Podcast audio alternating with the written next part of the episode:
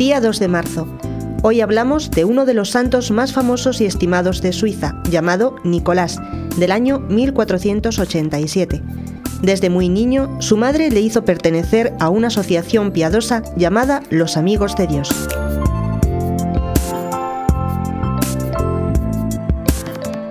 Nicolás se enroló en el ejército para defender a su patria y llegó a ser capitán.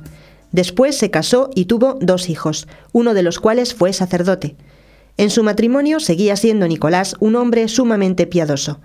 De él dijo su hijo sacerdote, Mi padre se acostaba temprano después de haber hecho que sus hijos y sus empleados rezaran las oraciones de la noche, y muy de madrugada yo sentía que él se levantaba muy despacio y se dedicaba a rezar hasta el amanecer Siempre que pasaba frente a un templo abierto, entraba a orar, y cada día salía de casa unos minutos para ir a visitar a Jesús en el Santísimo Sacramento en la iglesia.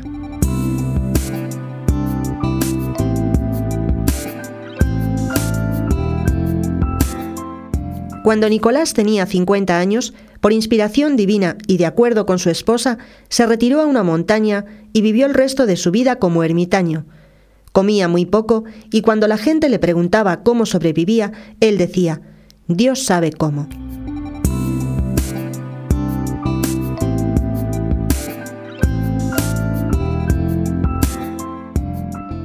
Es uno de los santos más famosos y estimados de Suiza por el don de consejo que el Señor le concedió y porque una vez, gracias a su atinada mediación, logró evitar una ocasión de guerra civil.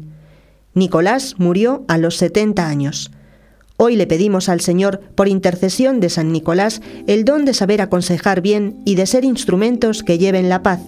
Pedimos también por todos los países del mundo que viven en guerra civil.